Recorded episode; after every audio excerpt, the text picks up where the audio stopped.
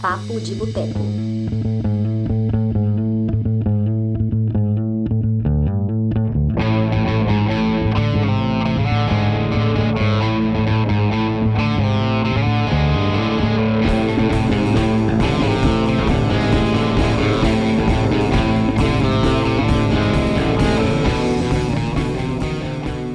Olá, pessoas! Estamos começando agora mais uma edição do Papo de Boteco, é a edição número 73 do nosso podcast semanal do Papo do Cinema de Boteco. Eu sou a Dani Pacheco e hoje o tema é muito especial, que hoje a gente vai falar sobre os melhores filmes do ano 2000. Parece que foi ontem, né? Quem nasceu em 2000 tem 10 anos, mas não, gente, 2000 foi há 20 anos. Quem nasceu em 2000 já tem 20 anos. Então, assim, muito tempo se passou, mas assim, como qualquer outro filme bom, os filmes que foram lançados em 2000, muitos deles marcaram, e é sobre eles que a gente vai falar hoje. Aí, aqui comigo temos a Graça e Paciência. Oi, Grace. Oi, Dani. Oi, pessoal. Tudo bem com todos vocês? É muito bom estar aqui de volta. É, no, prazer é todo nosso. Estamos empolgados, super, com super expectativas para a segunda temporada do Botecano sobre o terror, tá? Mas no final do programa você fala sobre isso. Então, você faça o jabá. É, temos aqui também o Lucas Siqueira. Oi, Lucas.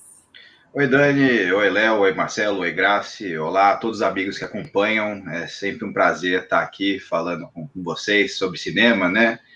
Ah, e é muito legal falar sobre os filmes dos anos 2000, né? Assim, meu irmão nasceu em 2001 e ele já é um cara peludo, assim, veiaco, assim, sabe? É um metal que mora comigo aqui. Então, é muito louco como passou tão rápido, assim, saca? Aí, uh, filmes que eu lembro de estarem estreando no cinema, agora a gente vai estar falando que eles estão fazendo 20 anos. Que loucura. É, é a minha irmã também nasceu em 2001. Nossa, é. a gente tá ficando velho, pelo amor de Deus. Não, já tem, já tem profissionais da indústria do pornô que nasceram em 2000, saca? Como é possível? Quem deixou isso acontecer, saca? ah, é tipo isso. Temos também aqui o Marcelo Palermo. Oi, Marcelo. Oi, Dani, que prazer estar aqui. Você falou que a gente está ficando velho, não, a gente está velho, já era, é. envelhecemos. Parece que foi ontem, nos anos 2000, e não foi, cara, isso é foda. Esses filmes estão fazendo 20 anos, mas, cara, estou muito feliz de estar aqui. Como eu falei antes aqui para o pessoal, quando eu estava em off, admiro todo mundo que está aqui e acho que essa galera aqui tem uma opinião muito diferente um do outro, personalidades diferentes. Então acho que isso vai dar uma boa um bom programa hoje. Estou animado. E qualquer coisa, o, o Romeuzinho está aqui hoje. Então se tiver um barulhinho aí, por favor, desconsiderem, tá? Oh, Romeuzinho. Muito bem-vindo também. E temos o Léo Lopes, nosso nosso colaborador juvenil, que é quase do ano 2000, quase, mas não é. Oi, Léo. Boa noite, Dani. Boa noite aos colegas de mesa, a quem está vendo a gente. É, então, eu ia falar isso, todo mundo falando que está se sentindo velho, e eu nasci só dois anos antes do ano 2000, eu sou de 98, embora o Túlio fale por aí que eu tenho 13 anos, é mentira. É, eu acredito. É, então, Sabe que Túlio já vendeu essa história para muita gente aí pela, pelo mundo cinéfilo. Mas estamos aí, né? Eu, eu ainda não ia no cinema na época, mas esses filmes desse ano certamente me influenciaram bastante na minha cinefilia. É, olé, porque é estranho, porque assim, pessoas que nasceram, sei lá, 98, 99, 2000, para mim essas pessoas têm tipo 10, 12 anos hoje, é muito estranho você imaginar que uma pessoa que, desse, que nasceu nessa época já tem mais de 20 anos, é muito estranho. Você nasceu em que ano, Dani? 89. Hum, tá. É, então vamos lá, gente. É, vamos começar aqui, então. Ah, a Karen mandou um comentário aqui que é verdade. Ó, quem nasceu em 2000 tem 20 anos, não é uma frase fácil de ouvir. É, pois é. Pra gente, tá? Pro Léo, não, pra gente. Pra gente aqui, millennial. Então vamos lá, vamos começar aqui então. Vou, vou começar aqui na ordem aqui que tá na, nos, nos quadradinhos. Vou começar pelo Léo, então. Léo, qual filme que você escolheu para falar? E por quê? Poxa, bom começar, hein? É... Então, eu escolhi um filme que ele não é exatamente o meu favorito dos anos 2000, ele está no meu top 5 ali, Mas eu acho que o que mais me, me encanta nesse filme é que eu acho que se eu fosse escolher um filme para definir o cinema de boteco, um filme que tem a cara do cinema de boteco, eu escolheria esse filme aqui. Então eu escolhi falar hoje de Alta Fidelidade, um filme do Stephen Frears. É um filme muito legal, é, do ano 2000, é, baseado lá no livro do Nick Hornby, né? É, que o protagonista ele é dono de uma loja de discos. Enfim, não vou dar sinopse aqui, porque é, se eu estou indicando é para vocês que não viram ainda irem atrás, e para quem já viu, certamente vai, vai reconhecer. Alta Fidelidade é um filme que, cara, eu acho que ele tem tudo a ver com o cinema de boteco, porque, primeiro, que o protagonista gosta muito de listas, né? Não só ele, como todo mundo que convive com ele, ele gosta muito de listas. E no cinema de boteco a gente sempre fez muita lista. E, e eu acho que mais do que isso, é, todo mundo, todo mundo que é cinéfilo, ou que gosta muito de música, ou que gosta muito. Eu acho que o que o, que o cinéfilo, o fã de música, enfim, o fã da cultura no geral, ele mais vive é pegar a referência dos outros emprestada para explicar um pouco daquilo que ele vive, né? E Alta Fidelidade, para mim, é um filme que fala sobre isso. É, você tem figuras ali, especialmente o protagonista, é, que usam as referências dos, dos, cantores que eles gostam, das bandas que eles curtem, no nosso caso aqui, poderia ser dos filmes que a gente curte, é, para falar um pouco sobre a vida deles, para ajudar a entender um relacionamento que dá errado, um outro que dá certo, um drama pessoal, enfim. É, e, cara, o protagonista é muito bom, a gente se identifica com ele em, diversas vezes, inclusive com as coisas mais escrotas dele. É, por exemplo, não aceitar quando uma pessoa te rejeita, isso é uma coisa que ele vive muito e, e e muita gente, não vou dizer todo mundo, mas muita gente já viveu isso de alguma forma. É, e ele é um filme que, embora ele seja um filme relativamente simples, vai se eu comparar com outros dois filmes, especialmente na minha lista, em termos de cinema ali para falar de direção, fotografia e tudo mais, é, esses dois, esses dois outros filmes que eu poderia falar, é, eles são muito mais notáveis. Você, você repara muito mais nesses elementos do que Alta Fidelidade. Alta Fidelidade é um filme é, que eu acho que o que mais me ressalta nele, o que mais eu acho que vale destaque, é a escolha de ir por esse caminho de contar a história de um cara e dos relacionamentos dele, mas entender que o mais importante ali não era necessariamente é, uma história, um elemento do romance, um elemento mais melodramático, e sim entender como aqueles relacionamentos, junto com as músicas que ele curtia, junto com as referências culturais que ele tinha, vão formando o que ele era como pessoa. E isso é muito legal, a gente se identifica muito. É, é um filme muito bom de ver, assim, muito agradável. E eu recomendo a todo mundo. Eu estava revendo ontem um pedaço ali para poder falar aqui com mais propriedade, para ver se eu não tinha alguma memória afetiva da época que eu vi. Na verdade, mas não. O filme é muito bom e acho que ele honra a minha escolha para o ano 2000. O Caio comentou aqui, ó, tem um baita canal de música no YouTube chamado Alta Fidelidade. Você, você conhece, vocês conhecem ele? Eu não conheço. Esse eu não conheço. Eu queria só ressaltar hum. assim que os anos 2000 é, eles têm produções muito legais em termos de filmes, né? Você tem filmes que são muito divertidos de ser assistidos, né? E o Alta Fidelidade com certeza é um desses, assim, né? juntamente com o Snatch, aí são aqueles filmes que você fala assim, nossa, que, que legal, né? Que, que divertido, que, que, que bom estar tá assistindo isso, né? Aqueles filmes com um gostinho de quero mais, assim. E é, é um filme que eu, que eu fiquei pensando a respeito, né? Porque eu sei a lista de todo mundo aqui, porque eu fiz a arte do, do top 5, né? Então eu, eu sei quais filmes vocês devem falar aí. Não sei qual vocês vão falar, mas quais estão na lista ali, né? E esses dois são os que, assim, me parecem os mais divertidos, não sei se divertido é a palavra, mas os mais assim pop, mais legais, né? Uma, uma pegada mais, mais nova, mais Sim. moderna, assim, e, e, são dois filmes que eu gosto muito. O Alta Fidelidade eu fiquei pensando, será que ele não seria problemático hoje em dia, se ele saísse hoje? Não estou dizendo que ele é problemático, tá? Eu estou questionando só, será que não seria? Eu, eu acho, acho que teria gente que problematizaria, mas eu não acho que seria Problema, eu, eu, acho que é um personagem talvez problemático, mas não um filme. Uhum. E você, Grace? Eu acho que ele levantaria algumas questões, mas não chegaria ao ponto de ser cancelado, né? Não ia cair é. nessa, nessa armadilha. Mas eu tenho uma é, questão. Eu... Pode falar, Léo, depois eu falo.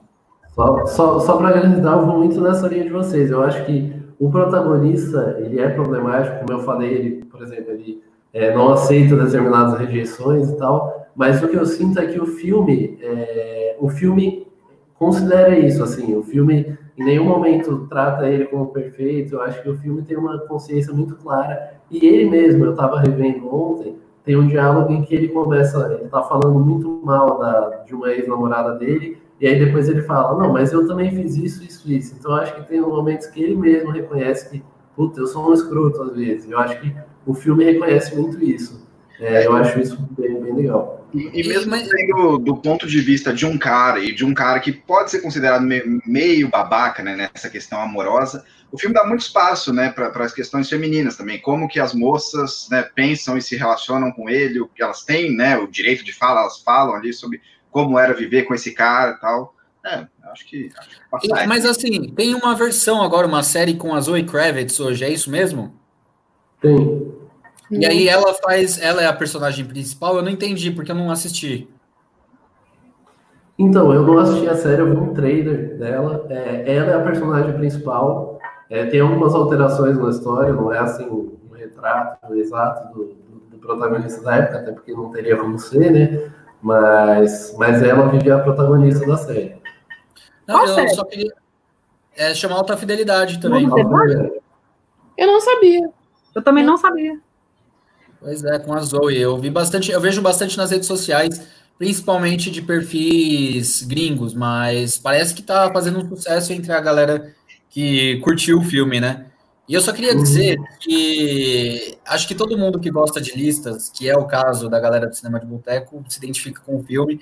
E eu gosto muito de jornalistas musicais também. Tipo, eu vejo hoje, por exemplo, eu adoro o Lúcio Ribeiro, que é um jornalista paulista, cara manja muito de música, assim, e tipo, eu imagino ele, assim, sabe? Eu acho muito legal isso, só queria dizer isso. Olha aqui, eu achei que o perfil, a série é do da Ulu, Ulu, não sei se é assim que pronuncia. É, isso mesmo. É, que interessante. Quanto à fidelidade, eu vi no cinema, mas não em 2000. Eu vi no no Noitão do Belas Artes. Não sei se você conhece, Dani, mas o pessoal que mora aqui em São Paulo sabe. E uma vez por mês o Belas Artes faz né, o, o Noitão, a sexta-feira, olha ah. inteira. E aí são três filmes é, que a gente assiste. Dois a gente sabe, o terceiro é surpresa. Eu não lembro qual era o tema, mas eu acho que foi o meu primeiro noitão, tipo em 2007, mais ou menos, e passou alta fidelidade. Ele foi surpresa ou foi um dos dois? Não lembro, não lembro. Mas eu só lembro que eu, eu vi Alta Fidelidade e eu vi também um filme alemão que eu nunca vou lembrar o nome, mas tinha o ator que faz Corra Lola Corra. Ele é o namorado da, da Lola. Ah, entendi. Olha que legal. Eu acho legal quando você, a gente assiste a filmes antigos, né? Filmes que já foram lançados no cinema de novo, tipo aquele clássico Cinemark. Eu acho Sim. máximo. Uhum. Eu acho muito legal. Muito legal. É, é muito bom. Mas vamos lá, Deixa então. eu só acrescentar uma, uma última coisa sobre a autofidelidade. Não sei se alguém uhum. vai, vai concordar comigo, mas eu acho que esse é um daqueles casos que a gente encontra às vezes é, em que um ator parece ter nascido para viver determinado personagem. É. No caso, o John Cusack vivendo o protagonista desse filme, eu acho que é, parece que ele nasceu para viver esse papel. E foi o filme que revelou o Jack Black também, né? Que deu um, um boom ali na carreira dele. Sim. Não sei. Não sei. Porque como eu vi depois, eu, eu tinha visto alguma coisa do Jack eu, Black. É, eu, eu não sei, eu acho, assim, não tenho certeza. Joguei aí. É, o Jack Black ele aparece rapidamente em alguns outros filmes, né? Papéis menores aí, até mesmo no, no Penteiro, né? No História Sem Fim 3, mas acho que esse é o, o primeiro grande papel ou de destaque, seria assim, né? Acho, acho que sim. Uhum. É, o primeiro é. filme que eu vi do Jack Black, eu lembro dele, assim, com papel principal, assim, foi Escola de Rock, que é de 2003. Então, assim, antes disso, eu não lembro dele em outro filme. Antes de Escola do Rock, eu acho que eu não, eu não vi ele em outro filme antes disso. Assim, É... Ele ficou famoso também naquele. Nossa, esqueci, uma comédia meio besterol, assim, Orange County. Será que é esse o nome? Hum. Sim. Que, que é... Mas aí eu acho que já é 2004, não é? Ah, não, gente. O Jack Black é aquele O Amor é Cego, com a Gwyneth Paltrow. Eu acho que Mas isso, é... todos esses esse, eu acho que foram depois. Esse, esse aí Eu lembro dele X. Eu lembro dele no episódio de Arquivo X, terceiro ou quarto, não lembro exatamente qual, mas eu vi um episódio com ele. Mas é porque o, é o Amor é Cego de 2001. Então é, é, depois de Alta Fidelidade até. Eu acho que o Amor é Cego, ele, ele, ele, não sei se ele ficou famoso com ele, mas eu lembro que foi um filme grande, que fez muito sucesso. E uhum. é, é de 2001. Então foi até antes de Escola de Rock. Mas enfim, vamos lá. Partiu aqui para o Lucas. Vai, Lucas. Qual é o filme que você escolheu e por quê? Bom, né, eu como habitante do planeta loucura, escolhi dois filmes que assim são que fogem um pouco do padrão aí, né? Eu estava em dúvida entre falar sobre o Maelstrom do Denis Villeneuve, né, que é um, um filme mais obscuro do, do Villeneuve, e falar sobre Amor à Flor da Pele, né? E eu acho que esse segundo vale mais a pena ser falado aqui, então vou, vou falar sobre ele. Tá?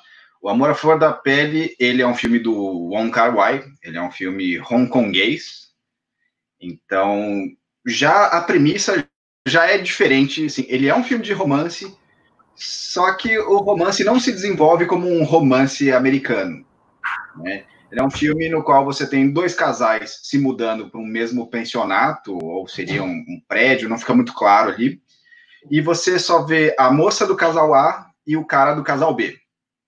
Né? Você sabe as rotinas deles, eles se encontram, eles têm encontros casuais, e mais ou menos na metade do filme descobre-se que o, o cara do casal A, que a gente nunca vê, e a moça do casal B, que a gente nunca vê, eles estão ficando juntos, eles estão traindo os outros dois, que são protagonistas. E aí eles começam uma relação que não necessariamente é romântica há ali alguma coisa, alguma tensão, mas que não necessariamente é sexual. E as escolhas artísticas do Wong Kar Wai aqui, elas são maravilhosas. Tanto em termos estéticos, assim, as cores, a paleta de cores é um negócio assim, brilhante. Ele consegue reproduzir uma Hong Kong dos anos 60 é, com cores vivíssimas, é, sempre muito bonita e muito triste, mesmo que com cores muito vivas, assim, sabe? É um negócio que esteticamente é, é bonito, a, construção da tensão é, é, muito bem feita, você fica o tempo todo assim, mas e aí? E eles não vão fazer nada, eles não vão confrontar os outros dois, eles não vão fazer isso. E, na verdade, ali a intenção é mostrar pessoas vivendo, né, os medos, as frustrações, a, as relações. E é um filme muito sensível. Eu acho que, assim, para quem gosta aí de, de, um, de um bom romance, esse é super indicado. Não vai ser chato, eu prometo, velho. Se você for assistir e, e, vier aqui falar que foi chato, você está mentindo. É um filme interessante, ele é divertido de uma maneira diferente da, do mainstream, mas que assim vale a pena cada segundo, saca? Eu acho que deve ser recomendado para todo mundo. Inclusive, recomendei para namorada hoje, porque acho que ele merece ser visto. Alguém. Ah, não vai ver isso, não. Você acha que ela vai ver? Vai ver sim, vai ver sim. Fiz uma lista, uma lista de segunda-feira para ela, ela vai ver sim. Mas esse filme aí, ele chegou a ser premiado, ou a ter alguma, algum destaque quando ele foi lançado? Ou ele passou desapercebido? Olha, Dani, eu não sei dizer assim, essa premiação não, não é muito a minha praia, sabe? Eu, não... eu acho que ele foi para Cannes e ele foi considerado recentemente pela revista BBC como o segundo melhor filme do século XXI, depois de Cidade dos Sonhos. Olha! Dois fantásticos, dois filmes que assim, merecem ser vistos sempre que possível. Tá? Olha, segundo é, do século Eu assisti.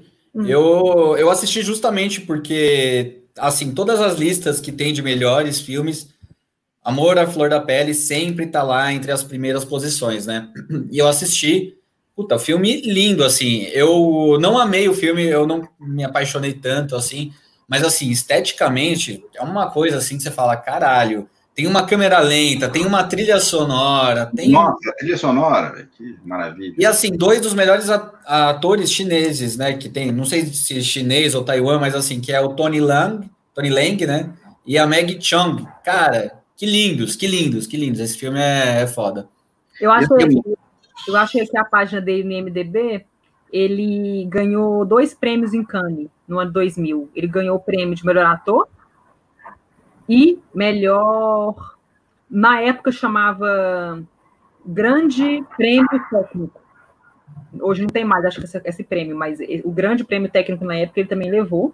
Ele não ganhou a palma de ouro, mas ganhou esses dois prêmios. E ele também teve uma outra porrada de, de indicações, foi indicado, foi indicado ao BAFTA. E é legal falar da fotografia desse filme também, que é do Christopher Doyle, que é um cara que trabalha com diretores só que ele gosta, assim, ele não trabalha com qualquer um.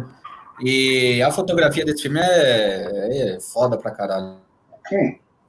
E uma coisa que cabe deixar aí como dúvida para quem se interessar e for ver, né, uhum.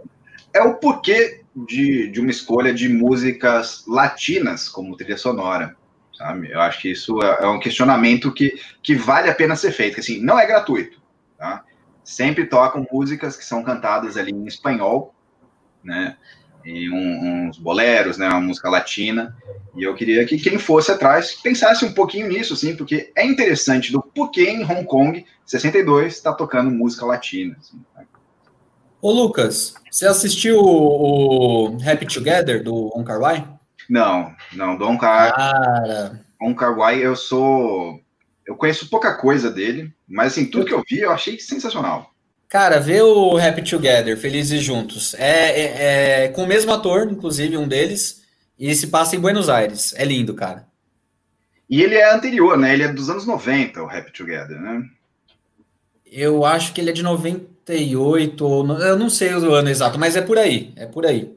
Sim, e também fica a dica para quem quiser se aventurar no Wong Kar Wai, ele tem um filme que chama Um Beijo Roubado, que aí já é com o Jude Law e com hum, a Nora. Sim, é bem sensível também, é bastante bonito e assim, eu acho que pode ser, né, uma, uma primeira entrada aí para um diretor tão, tão denso, assim, vamos dizer assim, né?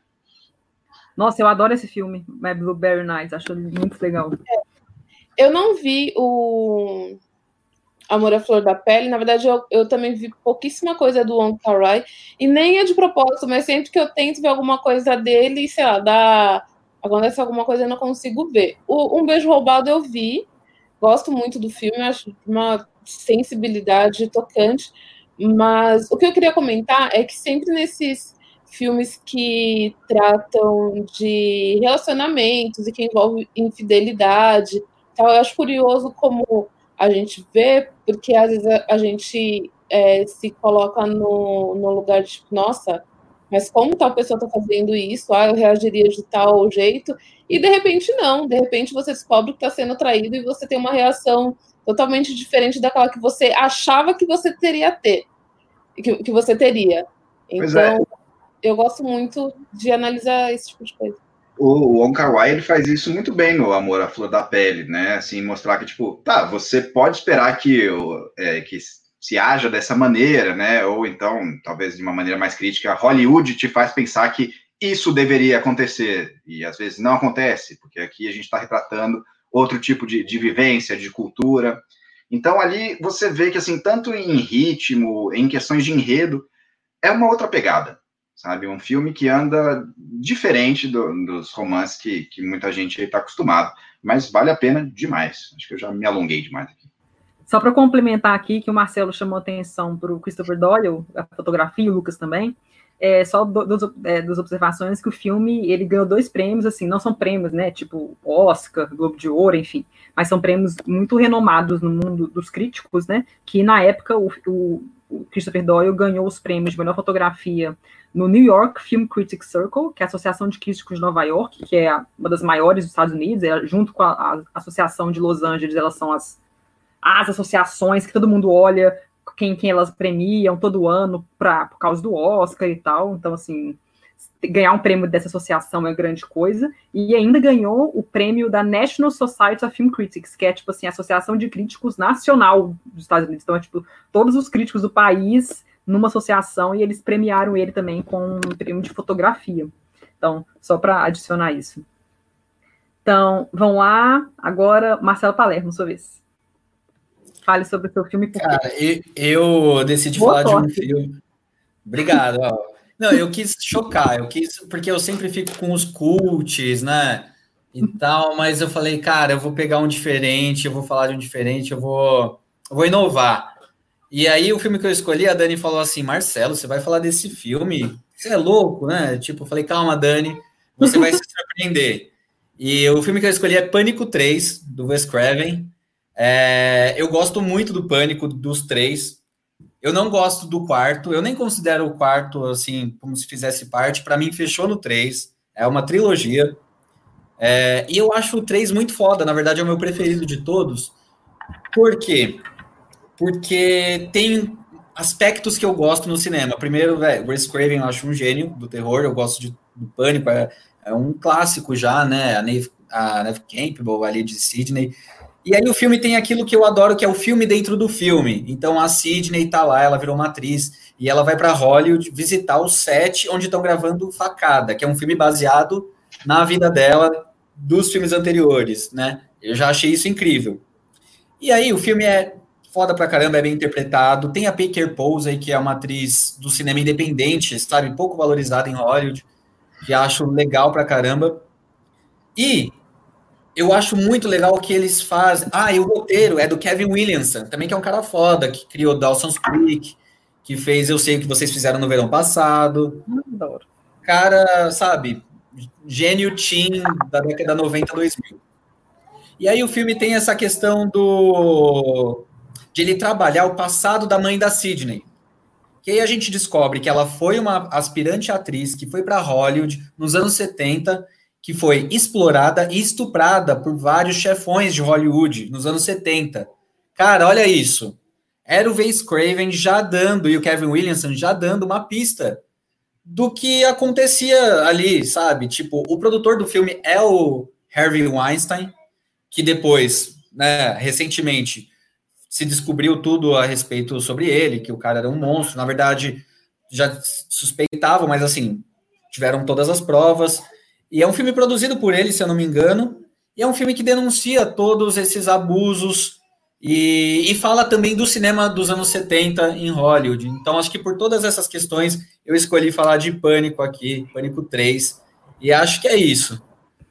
Que engraçado, né? Eu, eu, assim, eu lembro de eu assistindo Pânico 3, mas eu não lembrava desses detalhes. Que hipocrisia, né? Porque, assim, o Harvey Weinstein, ele, ele que distribuía os filmes do mas não pela Weinstein Company, era pela Dimension Films, que ele tinha a Myra Max, Myra Max, que distribuiu Shakespeare Apaixonado e tal, que era tipo de, de é, Gerindomável. Então, assim, a Myra Max era tipo assim, a distribuidora do, dos irmãos Weinstein do Oscar, e eles tinham a Dimension Films, que distribuía os filmes mais diferentes. Aí tem, tinha o Pânico. O Pânico era o, era o Harvey Weinstein. Então, tipo assim, que coisa doida, né? Tipo assim, o cara distribuindo um filme que falava, que, que né, fala de, de uma mulher que sofria estupro, sofreu estupro, e ele, tipo, ele fazia isso, sabe? Eu acho isso muita. E, eu acho, assim, que o filme, ao mesmo tempo que ele denuncia produtores atuais, ele fala também de como era na década de 70, né? Então ele tem a referência também, acho que ao Roman Polanski,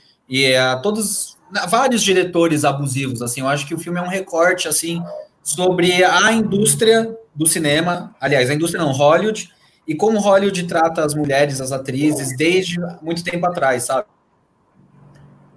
É, nossa, eu vou ter que rever então, porque assim, eu só lembro que eu não gostei do filme. Assim, eu não gostei muito da história e tal, mas eu não lembrava desse, desse detalhe, que, pelo que você falou, não é um detalhe só do filme. Parece que. Eu não lembro muito. Você aborda muito essa questão da, da mãe e tal? Eu não lembro muito. Aborda, porque é o grande, é o clímax do filme, né? Porque você descobre que a mãe foi estuprada e ela teve um filho, e na verdade esse filho, spoiler alert, né? O filho é o assassino depois. Ah, sim. Nova, tem que colocar. É. Eu vou colocar um spoiler alert aqui na descrição do vídeo, porque senão estraga. É, eu não lembrava desse, desse detalhe. Nossa, eu vou até rever, mas assim. Acho que não vai mudar muito, não, porque eu não gostei do filme. Eu achei assim, por incrível que pareça eu acho assim, eu acho o Pânico 1 melhor, eu acho melhor, eu acho o Pânico 1 assim, sensacional. Os dois vilões são fantásticos, um mais doidão retardado e o outro psicopata bizarro. Então, assim, eu acho o primeiro muito bom, porque assim, ele não fica. Eu acho que o segundo e o terceiro, eles têm mais humor, não sei. O primeiro eu acho que ele é mais sombrio. E o 4, eu gosto muito do Pânico 4, mas ele é meio zoado, ele é zoadaço. Ele é mais zoado. Ele é bem comédia mesmo. Ele é uma comédia com slash, um negócio meio doido, assim. Mas eu acho o primeiro melhor mesmo. Mas vai, Graça, comenta. É, o, o Pânico 3, eu não odeio o Pânico 3, eu gosto, mas de todos é o que eu menos lembro, porque acho que é o que eu menos vi. É, mas foi um dos primeiros filmes que eu fui, tipo, já na fase adolescente, que eu fui ao cinema, ver já com os amigos e tal. O meu preferido é o primeiro, tem muita coisa do terceiro que eu não lembro, muita coisa que o Marcelo comentou que eu realmente não lembro. Mas eu não sou da turma que odeia, não. Não, eu acho que ele tá ali no, no, no meio termo, né? Não é um, um puta filme, mas também não acho um filme detestável. Mas sem dúvida, o meu preferido é o primeiro, com certeza. Com certeza. Aqui o a Ed perguntou aqui: vocês curtem o Todo Mundo em Pânico? Eu ah, gosto. Ah, é. eu, tava... eu achei legal, porque eu tinha 14 anos, mas eu já não tenho nem coragem de rever. Mas você sabe o que eu? Peraí, o Léo falou alguma coisa e cortou. Eu falei que o primeiro filme eu acho divertido, as continuações já não, mas o primeiro eu acho divertido. Ah, tá. É, a, a, ideia dele é muito divertida, né? Uma ideia aí, talvez inaugurada pelo Mel Brooks no High Anxiety, né? De ficar citando outros filmes em um filme, né? Fazer uma coxa de retalho de citações engraçadas. Era boa, né? E eu, como um, um, um ali, eu me divertia com as piadas sexuais. Acho que hoje em dia, se eu for ver, eu falo, nossa, que coisa de adolescente. Então, talvez, não sei, tenha amadurecido aí, talvez não. Não sei. Ô Marcelo, você ia comentar alguma coisa? Não, eu ia comentar que sobre o Pânico 3, eu acho que, que ele deveria ser mais lembrado por essa questão, principalmente depois do movimento Me Too, porque é um filme que já denunciava isso, e aí eu acho que, sei lá, os jornalistas deveriam lembrar, pelo menos nesse aspecto, que é difícil, assim, eu, eu quase não vejo na. Aliás, eu nunca vi, eu acho, na internet, nada falando sobre, mas se vocês reverem, vocês vão ver que é uma tem várias dessas denúncias, assim. Você queria falar alguma coisa, Léo, sobre o filme? Eu, não, só vou acrescentar que, cara, eu achei excelente sua lembrança. É, eu detesto que, que, muitas vezes as pessoas só, só lembram e só consideram a franquia Pânico é, no primeiro filme, que virou é, é, cultuado e tudo mais, e é realmente o melhor, mas assim, eu acho que o Pânico é, é magistral e é memorável é, pensado como uma franquia, cara. Se tornou uma série de filmes sobre cinema é, pensado como uma franquia. Assim, como, como você citou aí, o terceiro filme, ele entra nessas questões de como o cinema de terror explora é, um caso real, enfim. É, o terceiro filme faz muito essa crítica, né, da, da própria indústria de Hollywood explorando muito uma história real, e é uma coisa que a gente vê até hoje. É, histórias supostamente reais sendo exploradas aí, sendo torcidas ao máximo para gerarem filmes e franquias de terror. E se a gente olha para toda a série de filmes Pânico, o Marcelo não gosta do 4, eu já gosto, mas acho que os quatro filmes, eles, se olhados juntos, eles produzem ali uma, uma narrativa de cinema sobre cinema que é excepcional. Gostei muito da lembrança. Não entrou no meu, na minha lista, mas, mas eu gosto muito do Pânico 3. Gosto da franquia toda. Beleza. É, vamos lá, Grace, sua vez. Bom, é, escolhi comentar o Amores Brutos do Inharito, né? A primeira parte da trilogia que ele fez com, com a Riaga, é, e foi o último da, da trilogia que, que eu vi. Eu acabei pegando o 21 gramas no lançamento, depois eu vi o Babel, eu vi no cinema, e só depois que eu fui ver Amores Brutos, e hoje é, da trilogia é o que eu mais gosto porque fazendo uma brincadeira com, com o nome, eu acho ele justamente o mais bruto, mais cru do, dos dois, tanto do Arriaga quanto do Inharito. É, e a maneira como os. Bom, não, não sei se todo mundo assistiu né, o, o Amores Brutos ou se todo mundo é familiarizado com o trabalho é, dos, dos dois juntos, porque depois que eles pararam de trabalhar juntos, desculpa, mas ficou difícil ver qualquer filme do Inharito, né? Complicado, mas o, os dois juntos funcionam muito bem. E aí o que acontece? O filme começa numa situação extrema, né? Os três filmes começam numa situação extrema, e aí ele volta no tempo e conta como que cada personagem chegou àquele momento que estava no começo e o que se desenrolou depois. É, no Amores Brutos começa com um, é, dois caras numa perseguição né, de carro, tem um cachorro que foi baleado e eles se envolvem em, em um acidente de carro. Aí é, o ponto é como que cada um dos envolvidos nesse acidente de carro foram para ali, o que, que eles estavam fazendo e o que aconteceu depois.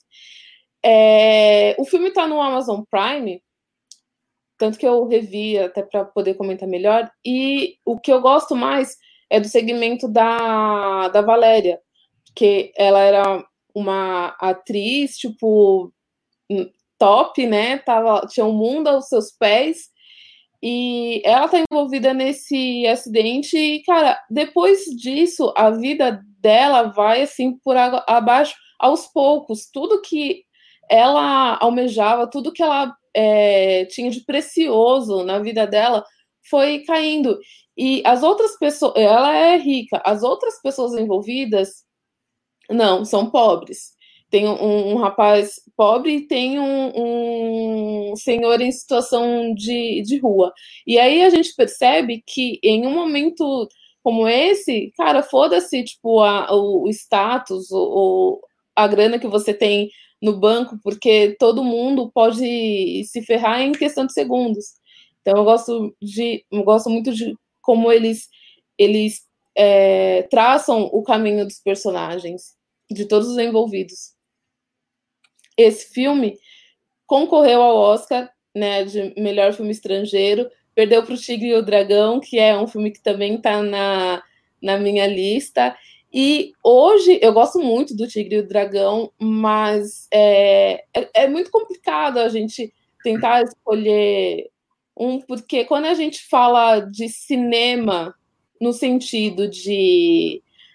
É, no sentido técnico, talvez o Tigre e o Dragão seja superior, mas quando a gente fala de cinema no sentido de contar uma história para o espectador, eu acho que o Amores Brutos faz isso de uma maneira sensacional. Então, eu hoje eu prefiro a, o Amores Brutos e eu acho que foi assim marcante pra caramba. É, o Amores Brutos, ele né, foi indicado ao Oscar de filme internacional, na época era filme estrangeiro, né? Foi indicado ao Globo de Ouro e ele ganhou o BAFTA né, categoria, nessa categoria, né? Porque no BAFTA chama melhor filme na língua não inglesa. Isso. Aí ele ganhou, ele ganhou o BAFTA, pelo menos. E ele também foi premiado em Cannes, porque ele estreou no Festival de Cannes, né? E ele foi exibido, mas não foi na Palma de Ouro, não. Ele foi exibido na Semana da Crítica e foi premiado também lá. Então, assim, ele, ele é um filme, se você entrar na página dele, assim, no MDB, ele foi muito premiado. É um Tem. filme que fez muito barulho, assim. É, o, Oi, Marcelo. O, Amores Brutos foi o filme que foi o filme que abriu as portas aí do mundo para o Inharito, né? Então, muita gente deve odiar que ele tenha existido, né? Porque muita gente preferia que o Inharito não tivesse feito mais filmes, mas eu sou fã dele, então, então eu gosto. E tem o Gael Garcia Bernal também. Eu não lembro se eu tinha visto algo anterior com o, o Gael, porque eu acho que tudo que eu vi. Eu acho que não, acho que foi aí que. Foi aí, né? É. Eu acho que o Gael tinha a idade do Léo nesse filme.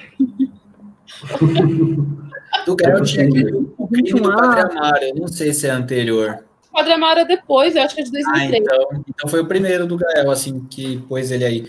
Cara, eu lembro desse filme, eu gosto bastante também. Eu acho que é meu preferido, inclusive, do Inharito também. E eu lembro de uma cena que envolve cachorro, que é foda, que, nossa, não vou falar nada. Só para só complementar a informação lá, Dani, Dani, você acertou em cheio. O Gael Garcia Bernal tinha a minha idade. É? Começar a fazer filme aí, velho. 13 aninhos. Filme aí, velho. Vou começar. Aí é hora de eu, de eu dar uma virada na minha carreira. Isso aí, Léo. Apoiado. Ah, então tá. Então vamos lá, vamos passar para o meu filme. Então, meu filme, eu fiquei na dúvida sobre qual filme eu falava, fiquei entre dois, mas eu escolhi um que, como esse é um filme que é menos conhecido, eu acho que eu vou dar, vou dar mais, vou dar visibilidade ao filme que é menos conhecido. Para quem não assistiu, assistir, se puder, porque o, a outra opção que é muito famosa, é um filme muito conhecido, se assim, alguém já não viu, já ouviu falar, e esse que eu escolhi, eu acho que, não sei nem se vocês aqui conhecem, é um filme chamado O Gosto dos Outros, é um filme da França, que foi lançado em 2000, é um filme da diretora Agnès Jaoui, é, ela foi a segunda e última mulher a dirigir um filme na França que ganhou o César de melhor filme, que o César é o Oscar francês. E em toda a história do César, nas suas mais de 40 edições, só tiveram dois filmes dirigidos por mulher que ganharam o prêmio de melhor filme. E o dela foi o segundo e o último, ou seja, ele ganhou o César em 2001 e desde então nenhuma mulher ganhou, é, teve filme premiado na categoria de melhor filme. E é um filme que ela também escreveu, e ela também está no elenco, ela dirigiu, escreveu, e até o papel coadjuvante, foi indicada por ele também.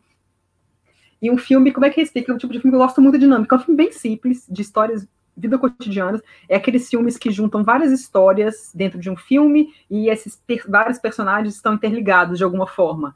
Então, temos dois seguranças de um cara, de um, de um dono de uma empresa grande. Esses dois seguranças, vão, eles, são, eles acabam criando laços, e eles começam a dormir com a mesma mulher e essa mulher tem contato com uma outra personagem que dá aula de inglês para o dono dessa fábrica, e ele se apaixona por ela, e enfim, são várias histórias conectadas, mas que no fim das, ah, das contas, assim, a moral da história é que assim, o filme mostra vários personagens que eles meio que têm repulso, repúdio por alguns por algum outro personagem na trama, só que no final é um, é um é aquele tipo de, de repúdio que te atrai que é assim, como é que os, os opostos podem se atrair. É, então, assim, eu acho muito interessante isso, que tem um personagem que você vê a mulher, olha com, de, com cara de nojo pro cara, e ao longo do filme que ela vai conhecendo ele mais e não sei o quê, ela acaba que se apaixona por ele. Então, assim, é um filme, assim, é super, assim, não é uma história grandiosa nem nada, mas é uma história, assim, é uma história super pé no chão, que pode acontecer na vida de qualquer um, e eu acho muito legal a dinâmica do filme, é um filme que você não, acontecer, sabe que tipo de filme que você, que você assiste, que você, tipo, você fica assim, meu Deus, o que vai acontecer agora, não sei o que, é um filme que te mantém engajado o tempo inteiro, e os personagens são super interessantes, não tem tipo vilão ou vilã, ou bonzinho ou bonzinho, são pessoas normais, como eu e vocês, e é isso, e é, eu acho super interessante, é um filme que ele ganhou o César de melhor filme, ganhou de melhor ator, ganhou vários prêmios, é, fator coadjuvante, se não me engano, ganhou vários prêmios e, na França, mas ele acho que até mesmo na França ele é um filme meio pessoas não lembram muito. Naquela época de 2000, 2001, o pessoal lembra mais de Amélie, Amélie Poulain, de 2001. Tem o Taxi, que era uma franquia, que eram vários filmes. Aí o segundo foi lançado em 2000, foi um gigante, que é do Luke Besson. Então, assim, eu acho que é um filme que meio que ficou esquecido. Então, aí eu resolvi falar dele, que eu nem conhecia, eu vi muita gente falando, eu, eu dei uma pesquisada em listas, assim, para ver, e eu vi alguns críticos mencionando esse filme. Eu falei, gente, que filme é esse que eu nunca ouvi falar? Porque eu gosto muito de filme francês, cinema francês. Aí eu não achei, não achei ele em serviço de streaming, não achei ele nem para alugar. Eu só achei ele, o que, que eu fiz? Eu simplesmente joguei no Google o nome do filme, ele chama em inglês The Taste of Others, ele foi indicado ao Oscar de melhor filme estrangeiro em 2001 também. É, e eu joguei lá, Taste of Other Streaming Online. E o primeiro link apareceu em streaming, eu consegui assistir ao filme. Foi tipo assim, uma cagada morta, porque ele não tem disponível para alugar, não tem disponível em nenhum streaming. Então, assim, foi muita sorte. Mas eu acho que, assim, vale, vale a pena. Assim. Não sei se vocês conhecem. Você não vai dar o spoiler de, de costume? Falar que no final morre, que era tudo um sonho. Assim, é... Posso comentar? Pode. Rapidinho, que já fizeram bullying comigo. Lá vai a Dani contar o filme todo. Olha o Marco, a Dani vai contar mesmo o filme inteiro. Não contei. Beijos. Vai, Graça, pode contar. Ah, só, só uma coisa, mandar um beijo para o Ricardo que está acompanhando. Um beijo, Ricardo. É... Eu assisti O Gosto dos Outros. Cara, mas se você me falasse que é um filme sobre nazistas, eu ia acreditar. Porque eu não lembro de absolutamente nada. nada, nada, não lembro nada do filme. Eu lembro que é, eu trabalhei em locadora, né? Como a gente comentou em, em algum outro podcast umas semanas atrás. E na unidade que eu trabalhava, da 2001 Vídeo, não tinha esse filme e muita gente ia atrás, porque ele já estava fora de catálogo. Então, a unidade que tinha para alugar, ok, mas não eram todas que tinham. Depois eu mudei de unidade, fui para a loja da Sumaré e lá eu consegui pegar para ver. Então, eu vi o gosto dos outros, mas assim, tem 10 anos que eu vi o filme, eu não lembro de absolutamente nada, nada. Mas era um filme muito procurado, é, justamente por quem curte cinema francês. Olha só, eu vou te mandar o link depois do streaming para você rever, porque é um filme assim, flui, flui assim, e os personagens são carismáticos, são personagens com quem você, com quem você pode se identificar. Então, assim, eu acho que é um filme, é um filme, assim, é um filme simples, só que, tipo, não tem nada tipo, assim, de espetacular na fotografia ou na trilha. É um filme mais de roteiro mesmo, é dos, da construção dos personagens, como é que eles se interagem entre si. Eu acho fantástico, assim. É um filme que funciona muito bem. É, Oi, Lucas, fala.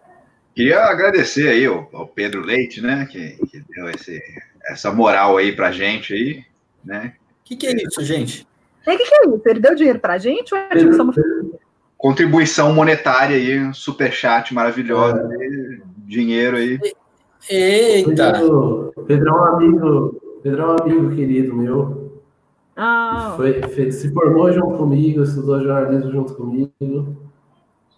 ele, é legal, ele também é Pedro, ó. Obrigada, Pedro. Pedro Leite. Leite é meu segundo sobrenome, hein? Só queria dizer isso. Da família. do Palermo. Pedro, obrigada, Centennial. Centennial sempre bem-vindos aqui no Cinema de Boteco. Mais ou menos, mais ou menos.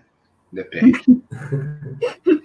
gente, então vamos lá. Ó. Vamos, vamos, então, a gente terminou aqui o ciclo, agora vamos começar então de novo com o Léo. Léo, fale o seu top 5. Vou falar, deixa eu só dar uma curiosidade antes sobre ah, tá. o filme que você falou. Eu fui dar uma pesquisada sobre ele, só para bem a fim de curiosidade mesmo. É, como às vezes a gente fala sobre os filmes demorarem para estrear no Brasil, filmes mais alternativos e tudo, mas eu fui dar uma pesquisada no, no gosto dos outros, e aí tem uma matéria da Folha de São Paulo falando sobre ele. Ele foi estrear no Brasil em janeiro de 2002. Então foram dois anos de atraso para o filme chegar aqui ao cinema. Então a gente ainda está numa situação bem melhor agora. Aí nas ah, regras do eu tenho que ver se pode falar desse filme ou não aqui, né? Porque assim. Né? Exatamente. É um filme que pode entrar aí. Ah, eu gente. Pensei nisso na hora. Só um comentário aqui, que eu vi aqui, eu fui pesquisar sobre o Pânico para ver né, os dados dos filmes, e vai ter um 2021, vão lançar o Pânico 5. Eu estava por fora. Vai Olha ser, aí, ó. Aí. O, o David Arquette, né, que faz o Du e ele está confirmado. Não tem informação sobre a Courtney Cox ainda. E a Neve Campbell parece que ela está em negociações. Não sei, não se sabe se ela fechou ainda, mas ela estava em negociações. E o plot é tipo a Sidney voltando para lá porque vou, tiver, começaram a ter outros assassinatos. Você sabe claro. Eu, eu falei mal do Pânico 4, falei que fechou na trilogia ali, mas se vier o 5, eu vou estar lá no cinema, entendeu? Eu gostei. Eu, adorei o Pânico 4. Eu gostei do final. Eu achei assim. Eu, eu achei muito cycle é, é, os vilões, assim. Um, um eu esperava, o outro não. E o outro que eu não esperava, eu fiquei, puta, aquela cena final, aquela, aquele terceiro ato do filme, eu acho fantástico, assim, tudo que acontece, eu acho muito legal. Mas, vai lá, Léo, seu top 5. Bora lá. É, o meu primeiro lugar, o, o, nosso querido Lucas citou aí durante o programa, é um filme que eu acho sensacional, Snatch, Porcos e Diamantes. É meu filme favorito do ano 2000, do Guy Ritchie. O Lucas definiu bem, é um filme muito legal, assim, é um filme muito foda de assistir, é, toda aquela estilização, muita cena muito foda, e enfim, é um filme muito legal, todo mundo veja aí. Meu segundo lugar é o Alto Fidelidade, que eu já comentei aqui no programa. Meu terceiro lugar é o Corpo Fechado, filme do Shyamalan. Eu acho que ali é, foi o auge de fazer cinema do Shyamalan, assim, direção, uso de cores, tudo, filmaço. É, o meu quarto lugar é o Quase Famosos, do Cameron Crowe. Acho que todo mundo conhece, é um filme que só no cinema de boteco deve ter uns 20 textos sobre esse filme. É, e o quinto lugar é O Bicho de Sete Cabeças, da Laís Bodansky. É, fala sobre problemas psiquiátricos, tratamento, uma baita atuação do Rodrigo Santoro. Enfim, essa é a minha lista. Espero que todo mundo goste desses filmes. Senão, vocês estão errados.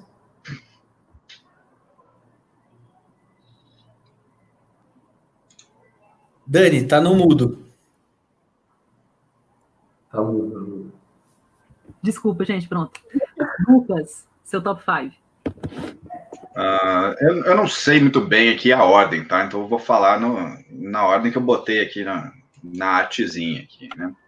Vou começar com, com Maelstrom. Eu não sei pronunciar essa palavra. A palavra parece de origem norueguesa barra nórdica de algum lugar filme do, do Denis Villeneuve, que é um, é um, dos diretores mais legais da atualidade. É um cara que faz umas coisas diferentes, bonitas e que usa o cinema como linguagem mais do que só como narrativa, né? Só, só contação de histórias, né? Quem viu o, o, novo Blade Runner pode pode ver isso lá, tá, tá bastante evidente. E esse filme aqui é considerado o primeiro filme maduro dele. É um filme de 2000 eu não acho tão maduro, mas eu acho muito interessante, assim, e tem uns quês de, de surrealismo que são muito interessantes. O filme é narrado por um peixe que foi pescado e que está prestes a, a, ser decapitado numa, numa peixaria. Só para falar sobre isso. Próximo filme é O Amor à Flor, à Flor da Pele, do Wong Kar Wai, que é lindíssimo, né? Para quem gosta de fotografia, preste atenção nos vermelhos do filme, porque assim, é um negócio, né? Salta da tela. Depois, Hacking para um Sonho, que também acho um filme pop, assim, um filme cool, mas que sabe lidar com coisas do cinema, assim, em termos de linguagem, ele propõe coisas novas, ele, ele faz críticas de maneiras novas. A, a montagem hip hop é muito bem usada nesse filme aqui. É muito legal, um filme que, que eu gosto muito. Uh, e aí, meu irmão, cadê você? Irmãos Coen, eu, adoro os filmes dos irmãos Coen, né? E aqui uma releitura de um poema épico durante a Grande Depressão dos anos 30. É um negócio assim, brilhante, sensacional. Quando eu vi, assim, aquela figura coach nerd dentro de mim, assim, horror, assim, ah, isso, isso que é cinema, sabe? É, além de ser muito engraçado, é um filme muito divertido muito engraçado, vale a pena ir, ir atrás.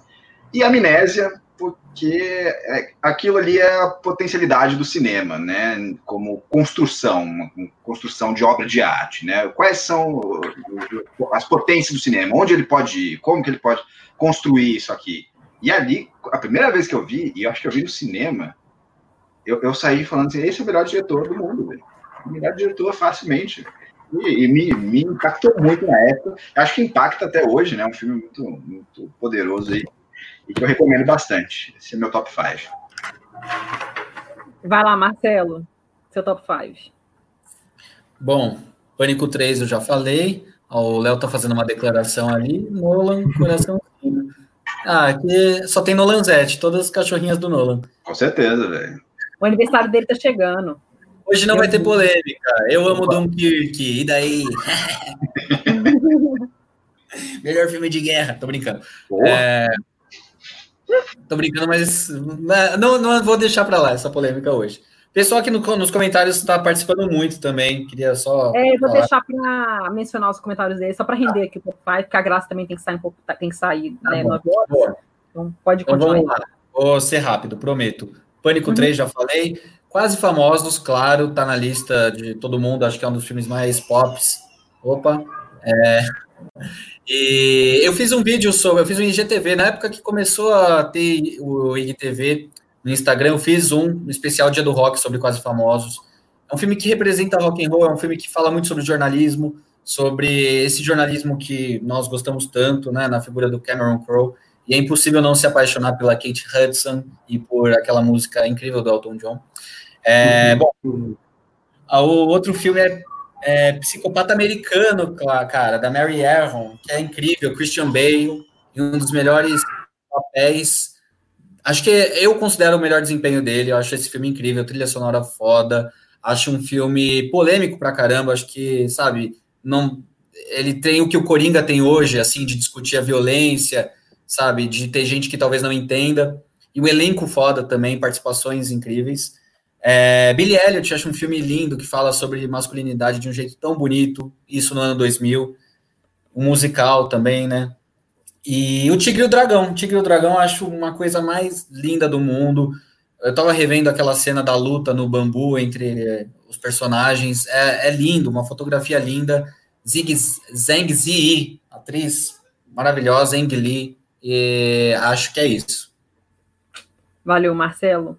E Grace, manda bala.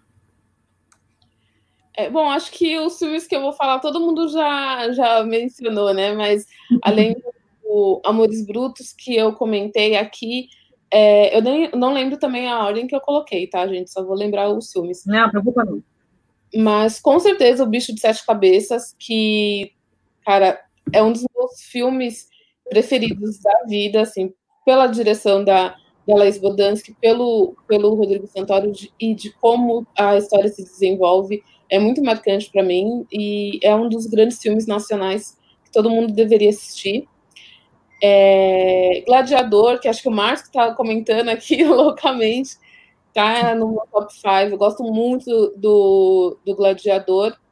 O Tigre e o Dragão, é, é arte, né? O Tigre e o Dragão é pura arte. E Psicopata Americano, que o Marcelo acabou de comentar também. Adoro o Psicopata Americano. Acho também que é o, o melhor desempenho do Christian Bale no cinema. E é isso. Só para comentar uma coisa que o, o Marcelo falou, tá, você está falando de psicopata americano, né? E só para lembrar que o papel quase foi, quase Leonardo DiCaprio. Só que ele não aceitou porque a empresária dele disse que não era uma boa, ele estava em alta por causa de Titanic, não era bom associar ele com um personagem louco desse. Aí acabou que foi pro Christian Bale, porque eles são da mesma idade, né? O Christian Bale e o Leonardo DiCaprio. Imagina se o Leonardo DiCaprio tivesse feito. Interessante que ia ser. Sim, sim. A carreira dele teria sido outra. Teria ganho assim, mas teria seguido outro caminho. É, bom, mas eu gosto muito também do Corpo Fechado, eu tinha até comentado né, com uhum. o pessoal. É, e também o Snatch, que alguém comentou aqui. O, e também Premonição, que alguém comentou. Né? Sim. Premonição eu acho maravilhoso. Sim, eu acho Premonição um filme muito bom, assim, eu acho ele super original. É um filme que você fica super. Eu não fico com medo, eu não tenho medo dele, mas você tem muita aflição, porque você não Sim, sabe o que vai acontecer. Você sabe que a pessoa vai morrer, você sabe que a pessoa vai morrer, mas você não sabe como. Você acha que vai ser de um jeito, aí corta a cabeça dela, ou a pessoa explode, você não sabe. Então, tipo assim, eu acho super interessante. É, toda. E eles terminaram bem a franquia, né? Porque quem, quem viu todos, acho que são seis. No último filme, eles conectam diretamente com o primeiro. Então, acho que, acho que eles conseguiram fechar. Então, achei. Legal. A Ed está comentando aqui sobre Traffic. Eu não adoro Traffic, mas eu gosto muito de Erin Brockovich, que é, também é do Soderbergh. Também.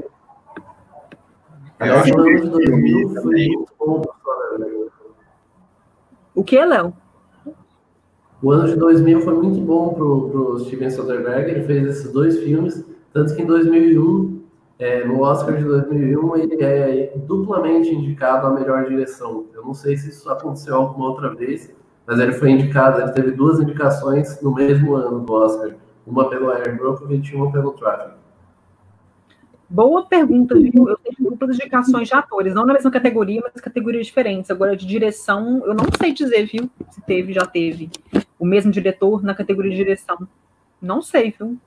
É uma, uma coisa para pesquisar. Cara, Erin Brockovich é um filme muito, muito bom, que não é tão lembrado, e eu acho ele foda. Baseado numa história real, inclusive. Sim. Mas lembrado da Julia Roberts, né? Foi por ele é. que ela ganhou é, foi o primeiro e único Oscar dela, exatamente, 2001. É, deixa eu falar do meu top 5 aqui, então. Oi, Oi, Marcelo. Não, eu só ia falar que o Erin Brockovich não tem crítica no pipoqueiro, então eu falo, caramba, como não? Porque todos os filmes têm crítica do Marcelo Seabra, esse não tinha, eu fiquei meio espantado. Deixa eu falar meu top 5 aqui. Eu, não, eu não coloco ordem, todo mundo que me conhece sabe que eu não gosto de colocar as coisas na ordem, mas vamos lá eu coloquei Amnésia, óbvio, Christopher Nolan, segundo filme do Christopher Nolan, muito bom. Mas, para quem não. Que tem muita gente que acha que o Amnésia é o primeiro filme dele, mas não é. O primeiro filme dele chama, se chama Following. É um filme de 98, que tem uma hora e pouco de duração. Bem, bem rápido, é um filme curto. Mas, assim, é um filmaço, filmaço, filmaço, filmaço, Following. Acho que eu gosto até mais dele do que do Memento, do Amnésia. Mas, enfim, Amnésia é um filmaço.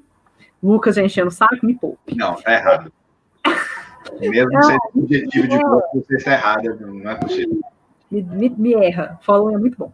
É, vamos lá. Amnésia, o Billy Elliot, por tudo que o Marcelo falou, a, enfim, que é um filme super emocionante, é um filme que é, e assim, eu reassisti ele agora, esses dias agora, e eu, assim, eu fiquei vendo o filme e fiquei assim, gente, esse filme é de 2000, e ele lida, tem personagem lá trans, o amigo dele lá é transexual, e, assim, super legal eles lidando, e ele, assim, é legal como é que o filme mostra, trata, mostra com naturalidade, assim, o Billy, ele vê que o amigo dele gosta dele, que ele gosta de se vestir de mulher, e ele lida com a maior naturalidade, trata o amigo dele igual, do mesmo jeito, e ano 2000, ano 2000, sabe, ano 2000 ainda tinha, e o filme se passa nos anos 80, então, assim, é, eu acho esse tipo, super interessante e é bizarro, porque, assim, hoje em dia, é, eu, eu, vejo muitas pessoas com, é, que, que reagem a, a, um, a um personagem como do amigo dele, o Michael, na maneira que o, que o pessoal reagiu quando o filme foi lançado 20 anos atrás.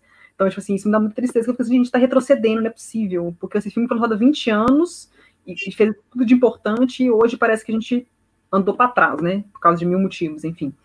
Mas eu acho super legal isso, revendo o filme, que eu nem, não me lembrava, não associava mais isso, nem esses detalhes igual do Pânico 3 eu não lembrava.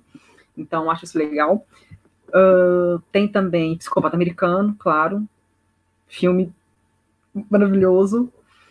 O, eu tinha colocado o Gladiador, mas depois que eu vi o gosto dos outros, eu meio que substituí, mas não tiro o método Gladiador. Eu acho o Gladiador um filmaço. É um filme enorme, puta orçamento, grande produção, mas é um filme, é uma história linda, a trilha sonora, a fotografia, um filme lindo, é uma história super emocionante, o Joaquin Phoenix tá fantástico, Russell Crowe, então assim, é um filme muito bom, que merece entrar em qualquer lista, é um filmaço do ano 2000, mas eu coloquei o gosto dos outros no lugar, porque eu achei, me, me mexeu comigo mais. E um filme brasileiro, para fechar, O Alto da Compadecida, eu acho que eu vi esse filme no cinema, então, se ele é de 2000, devia estar com 10 anos, 10, 11, dependendo de quando que ele foi lançado. E eu adorei o filme, eu lembro de eu no cinema vendo esse filme e eu rachando os bicos. É um filme, é um filme super engraçado, uma comédia ótima, tem o Celton Mello, Matheus Nastergalli, tem a Fernanda Montenegro, então, assim, eu acho um filme muito bom, um dos melhores filmes brasileiros, assim, que eu já vi. E, e é isso. Essa é, é a minha lista top 5. Sim, tem um pulo do elenco. Eu, eu acho um filmaço. É um dos melhores filmes do cinema brasileiro. Também. Muito bom. Só ver aqui o, alguns comentários aqui que eu prometi pro pessoal, só para ler rapidinho. Deixa eu ver aqui, ó. Uh, é, o Márcio brincando aqui com o Náufrago, melhor atuação, a bola de vôlei junto com o Tom Hanks. Gosto muito de Garotos Incríveis. Garotos Incríveis, Garotos Incríveis. Qual que é esse Garotos Incríveis? Esse eu não sei. Dançando no escuro, sim. Dançando no escuro do, do, né, do, do Lars von Trier. É, dinamarquês, com a Bjork, com a Catherine Deneuve e tudo mais. É Ninguém dançando no escuro. Nossa, eu não consigo, eu odeio a Bjork, velho. Dá, dá muita raiva ver a Bjork, velho. Não consigo. Nossa, nossa, não, eu, eu acho ela incrível nesse filme, cara. E a música dela com Tom York, ouço direto aqui no Spotify. Odeio os dois, é, podiam morrer abraçados, afogados. Véio. Nossa. Túlio, vem aqui, cadê o Túlio? Nossa, velho. Fúria Ariana. Fúria Ariana, tava faltando. Mas enfim, esse, esse Garotos Incríveis eu não sei qual que é. Mas tem, realmente, estão dançando no escuro. E corpo fechado, vocês comentaram aqui, se vocês gostam ou não? Filmaço. Eu não vi até hoje fechado. Eu acho ok. Eu acho ok. Ah, eu acho, eu acho ok também. Eu lembro que quando eu assisti, tipo, todo mundo na locadora comentava, eu falei, tá. Tá. é. E eu gosto do cinema do Lars von Trier, mas o Dançando no Escuro não me pegou como outros filmes pegaram. Gente, e a Cela? Eu gosto de a Cela também. Acho adoro, muito bom. Adoro a Cela. Adoro. Ah, é? A Cela é cinema. É que a gente gosta da Jennifer Lopes, né, Marcelo? Sim. subestimada, subestimada. Esse filme é muito, é subestimado. Adoro a Cela. É, e também, tipo, é, fez parte daquela época que eu comecei a ir no cinema com os amigos da escola, sabe? Nossa, sim. É, o Arcela falando isso, só para fechar aqui, o Lucas colocou até na arte aqui do programa da divulgação. Tem a Cela, tem verdade, o rosto verdade, boa. De quem foi essa ideia? Sua, Lucas? É, botei ali, é um dos ícones dos anos 2000, né? Jennifer Lopes ali, né, naquele, naquele traje. Tal. Eu, eu, me lembro muito vividamente, assim, dos cartazes, né, as coisas na locadora. Assim. E falando de Jennifer Lopes, gente, aniversário dela é dia 24 agora. Leonina, assim, fazendo 51 assim, anos. Como você sabe isso de, de cabeça? Não, calma, calma. É porque eu lembrava que ela nasceu no final de julho. É claro dela ser leonina, óbvio. Aí eu digitei aqui no Google para ver que dia que é o aniversário dela em julho. Aí tá aqui, dia 24 de julho. Amanhã. Ela tá, ela tá fazendo 51 anos. E o, Christopher, e o Christopher Nolan faz 50 anos, dia 30 agora.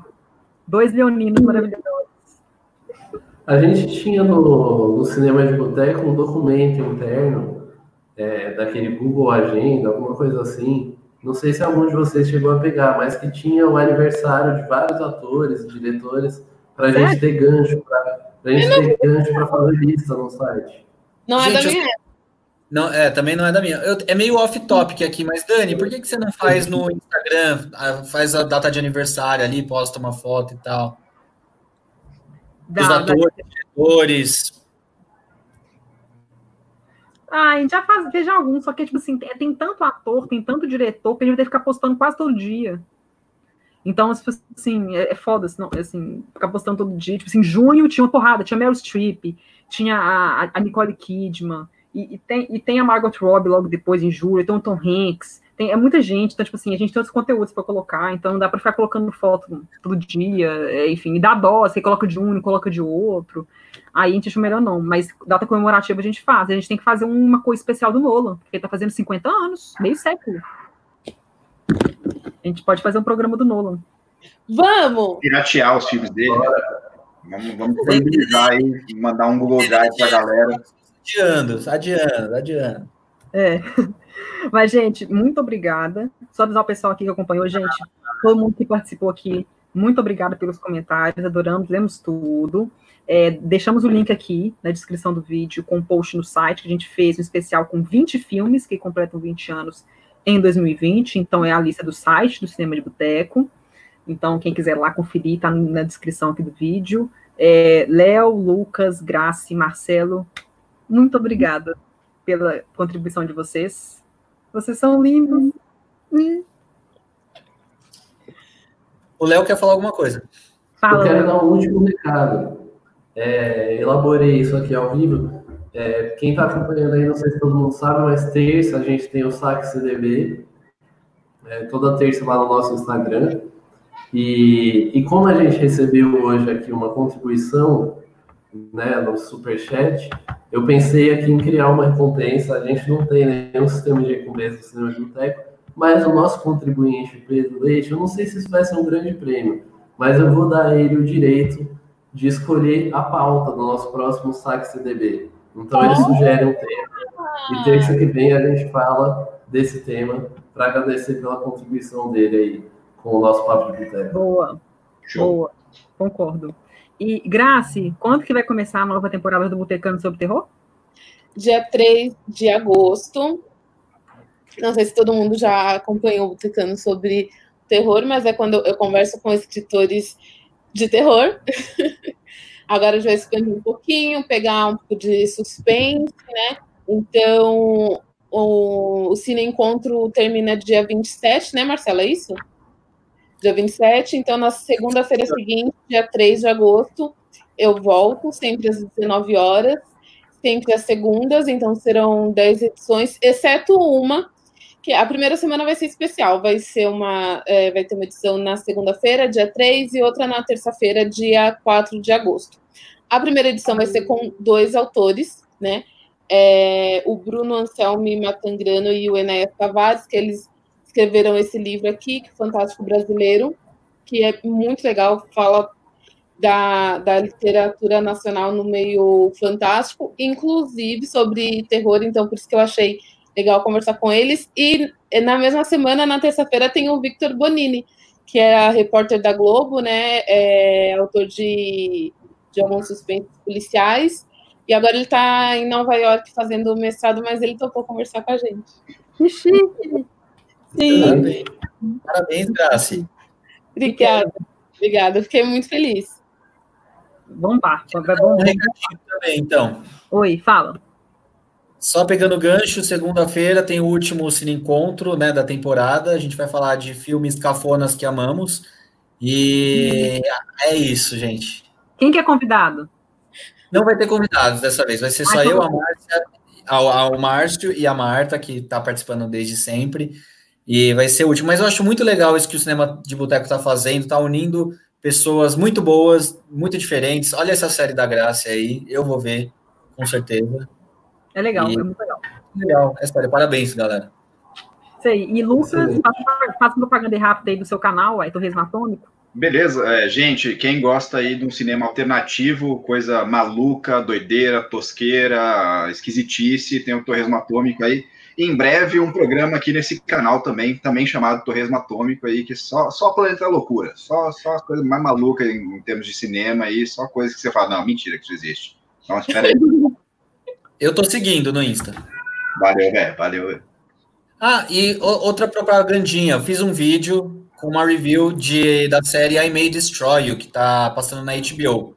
Então, só para deixar quem tá aí no link, já sai daqui e vê o vídeo aí, por favor, e dá um like.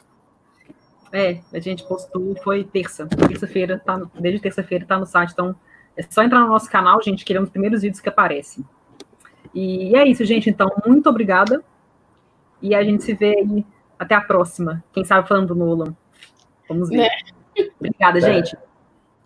Beijos. Beijo. Você ouviu Papo de Boteco.